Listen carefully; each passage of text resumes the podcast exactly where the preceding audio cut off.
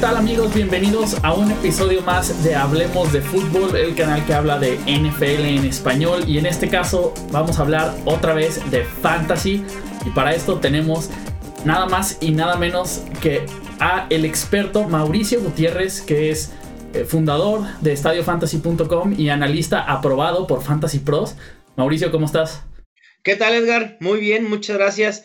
Creo que ya esta temporada podemos decir que se ha convertido en una tradición estos dos capítulos de Fantasy Football con ustedes, lo cual me da mucho gusto. Y pues aquí dándole para llevar las recomendaciones para mejorar los equipos de Fantasy ya de cara a playoffs. Sí, de hecho, eh, eh, digo, sobre todo esta semana que estuvo de locos y ya que nos estamos acercando ahorita al final de, esta temporada de Fantasy, yo creo que todos estamos vueltos locos totalmente. Vamos haciendo una pequeña recapitulación de lo que fue eh, esta última semana que estuvo de locos, ¿no? Sí, sí, sí. El juego de lunes por la noche, bueno, ¿qué les puedo decir? Un festín de puntos, tanto en NFL como en Fantasy, ¿no? Gran, la mayor parte de los líderes Fantasy surgen de ese juego, un juego histórico que nos perdimos en el Estadio Azteca, pero bueno, ni modo, ya el próximo año nos mandarán a los Browns y a los Raiders e contentos de verlos aquí en México. Y de los corebacks, Edgar nuevamente se da esa volatilidad, esa teoría de que el coreback en fantasy puede ser muy intercambiable. En el top 12, en semana 11, estuvieron Andy Dalton cuando venía de dos, tres juegos decepcionando. Aparece Eli Manning, increíble, pero ahí está. Literal apareció. Así es, aparece Lamar Jackson que sale de la nada sustituyendo a, un eh, lesionado Joe Flaco. Ya estaré hablando un poquito más de, de, Lamar Jackson al respecto, específicamente de él y Derek Carr. Entonces son cuatro quarterbacks que nadie esperaba que terminaran en el top 12, que se cuelan entre los mejores. Y sustenta esta teoría de que a veces no, no es necesario tener a un Aaron Rodgers, no es necesario tener a lo mejor a un Patrick Mahomes. Obviamente ayuda a que tengas a Patrick Mahomes o a Jared Goff en tu equipo de fantasy, pero un coreback de ese nivel no es tan clave para poder ser competitivo. Y hablando de Lamar Jackson, increíble lo que hizo. Se sabía que la versatilidad era su potencial mayor en fantasy. Es más, sabíamos que era más peligroso o iba a ser más productivo en fantasy por lo que pudiera hacer con las piernas que con el brazo. Y realmente fue así. Acaba con 20, creo que 28 acarreos, 28 o 29 acarreos que es casi los mismos acarreos que tuvo Saquon Barkley esta semana. O sea, estamos hablando que Lamar Jackson realmente jugó de quarterback y de running back. Pero bueno, así fue esta semana. Eh, Philip Lindsay, hablando de corredores, me parece que había ahí duda que con el regreso de Royce Freeman pudiera perder algo de, de, volumen y no fue así, realmente se afianza en la posición de corredor titular, jugó en el 57% de snaps, tuvo el 61% de los acarreos de los running backs y el 57% de las recepciones. Así que me parece que es seguro decir que Philip Lindsay es un sólido running back 2 para lo que resta de la temporada. Muchos me han abordado diciéndome que sí hay que preocuparnos con James Conner y me parece que no.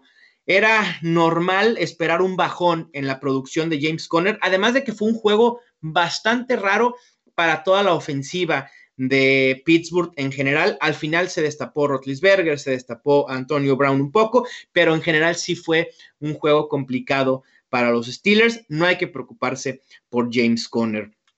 Eh, al quien hay que tener en la mira y que voy a estar comentando en este waiver 5 es el Josh Adams de Filadelfia. Ya lo voy a comentar eh, con él. Y para comentar de un receptor que me llamó la atención, Kiki Couty, el novato de los Texans, jugó en 42 de 63 snaps y de sus snaps el 71% lo jugó desde el slot. Así que está siendo la válvula de escape de Deshaun Watson y en ese sentido puede comenzar a tener buenos targets que se conviertan en buenas semanas fantasy. Bueno, pues ahí están prácticamente unos apuntes y análisis de fantasy en esta semana 11 que acaba de pasar una semana de locos.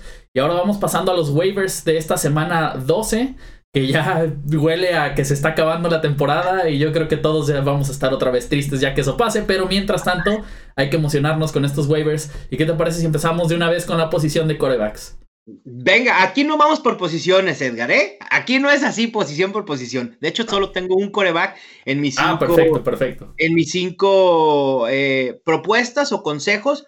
Y quisiera empezar por quien me parece que debe ser la primera opción a buscar en waivers. Y es el corredor de los Ravens, Gus Edwards. Y es interesante porque los Ravens tuvieron éxito con este plan de juego, incorporaron a Gus Edwards, quien le quitó el poco protagonismo que ya venía teniendo Alex Collins, quien era el principal. Edwards termina con 17 acarreos por 7 acarreos que tuvo Collins. O sea, realmente la diferencia sí es eh, pues contrastante. Y en yardas también, 115 yardas para Edwards, 18 para Collins y un touchdown para el novato no drafteado. De hecho, hubo momentos en que de plano Collins fue enviado a la banca y utilizaron en mucha mayor medida a Gus Edwards. El calendario de los Ravens está muy, muy favorecedor en los próximos tres enfrentamientos. Juegan contra Oakland, en Atlanta y contra Kansas City. Así que hay que tenerlo en la mira. Incluso creo que regresando Joe Flaco con este tipo de actuación que tuvo en semana 11, Gus Edwards debe haber asegurado mínimo ver al menos 10 acarreos por juego y empezar a compartir eh, el backfield con Alex Collins, si no es que ya le ganó la chamba totalmente y será tratado como titular de aquí a lo que resta de la temporada. Otra buena opción en la posición de running back, me gusta Josh Adams, justo eh, lo mencioné eh, en el análisis previo. Sigue sin tener el volumen necesario para convertirse en una opción sólida de fantasy, pero lo que los números nos indican es que se ha afianzado como el running back principal en Filadelfia. Participó en el 55% de snaps, tuvo el 70% de los acarreos y 60% de recepciones. Terminó con 72 yardas y un touchdown esta semana pasada. Y si la lógica impera en Filadelfia, que a veces nosotros decimos, la lógica debe imperar, pero los equipos de fútbol de verdad piensan muy distinto a nosotros en muchas ocasiones. Nos pasó con Aaron Jones, que nosotros decíamos, es obvio que Aaron Jones era el mejor corredor en Green Bay y Mike McCarthy se empeñaba en utilizar otro running back.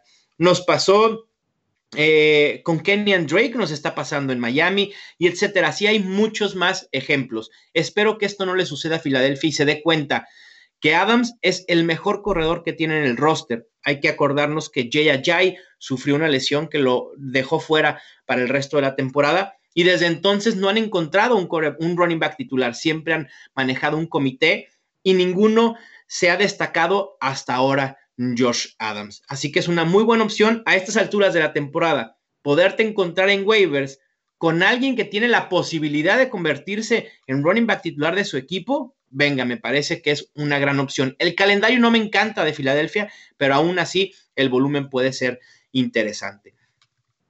Pasando a las opciones aéreas, hay dos que creo que ya los habíamos mencionado aquí en otro capítulo de los waivers hace algunas semanas, pero que siguen estando altamente disponibles en las ligas de fantasy.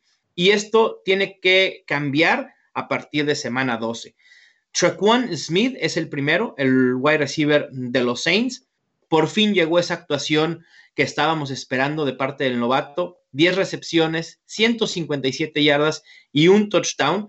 Y por ahí muchos especuló de su valor fantasy que podía ir a la baja con la llegada de Des Bryant. Después se lesiona Des Bryant y empezamos a especular con la llegada de Brandon Marshall. Creo que ninguno, ninguno absolutamente representa o representaba una amenaza real para colocarse Smith como una segunda opción aérea detrás de Michael Thomas. Además, en las últimas cuatro semanas ha estado participando en el 71% de snaps y es por mucho el segundo receptor más buscado por Drew Brees con 20 targets.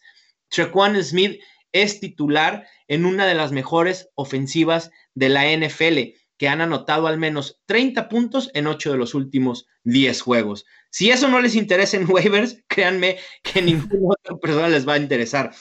Trequan Smith es esas opciones raras de wide receiver que lo tomas en waivers y automáticamente lo vas a utilizar el jueves porque juega contra Atlanta en un duelo muy, muy favorable que se esperan muchos puntos. Acuérdense que el jueves tenemos tres duelos por ser día de acción de gracias en Estados Unidos. Y el otro que me gusta, el receptor, es DJ Moore de los Panthers. Y seguramente hace tres semanas DJ Moore tuvo una gran semana, fue muy adquirido en waivers, pero después tuvo dos semanas de bajón feo y entonces seguramente mucha gente se desesperó y lo soltó. Hay que volver a ir por él. Tuvo una impresionante actuación contra Detroit, termina con siete recepciones, 157 yardas y un touchdown. Y su porcentaje de snaps jugados ha aumentado bastante durante las últimas cuatro semanas. De la semana 1 a 7 estaba jugando en el 38% de snaps. Nada impresionante, muy por debajo de un porcentaje que pudiera eh, ser redituable en fantasy, pero a partir de la semana 8 y de la semana 8 a la 11 ha participado en el 80% de snaps. Se ha hecho de la titularidad del ataque aéreo de los Panthers y creo que es la mejor opción aérea que hay en Carolina, muy por encima de Devin Funches, muy por encima de Curtis Samuel, quizá a la par de Greg Olsen. Así que también si necesitan un wide receiver, vayan por DJ Moore. Y por último, tu coreback favorito, Edgar, yo sé que sí, Lamar Jackson, el coreback Ravens. ¿Quién no se emocionó con lo que hizo Lamar Jackson esta semana? No, no. O sea, me, parece que incluso, aunque regresara flaco, yo quisiera tener a Lamar Jackson en mi equipo, nomás para decir, tengo a Lamar Jackson. Sí, solo por el hecho de presumirlo, ¿no? Exactamente. Mira quién tiene a Lamar Jackson. y creo que Mira, independientemente de lo que suceda con Joe Flaco, creo que Lamar Jackson debe ser utilizado en el ataque ofensivo, ataque ofensivo, que tú qué estupidez, pero bueno, en el, ataque, en el ataque de los Ravens, porque al final de cuentas le pueden diseñar un plan de juego específicamente para él. Y esa versatilidad, esa dualidad puede ser muy peligrosa. Entonces, si no regresa Joe Flaco, pues obvio, el, el valor fantasy de Lamar Jackson es muy obvio. Pero incluso si llegara a regresar flaco, ahí sí creo que también, mm, en menor medida, pero puede tener eh, una viabilidad eh, fantasy y también recalcar lo que mencioné con Gus Edwards, ¿no? Que el, el, calendario de los Ravens pues parece muy, muy favorable. Claro, pues sí. Ahí tienen entonces las cinco recomendaciones que nos hizo Mauricio para estos waivers que que pues sí, vienen de una semana de locos y tienen un, futuro muy, muy brillante en esta liga fantasy. Este, Mauricio, te agradezco mucho estas recomendaciones que nos da semana con semana y esperamos aquí los próximos episodios contigo. Claro que sí, Edgar, muchísimas gracias de nuevo. Un abrazo para ti y todos los que nos escuchan. Muchas gracias. Les recuerdo que pueden seguir a Mauricio en todas sus redes sociales como M Gutiérrez NFL. Está en Twitter, Instagram, Periscope, eh, YouTube, Facebook, en todos lados lo pueden encontrar. M Gutiérrez NFL, aparecerá aquí eh, debajo su, su, red. Y les recuerdo también que nos pueden seguir a nosotros en nuestras redes sociales, en Facebook, Twitter e Instagram, para estar al pendiente de todas las noticias, no solo de fantasy, sino de la NFL en general también. Yo soy Edgar Gallardo y me despido. Nos vemos en el próximo video con más fantasy y más información de la NFL. Hasta luego.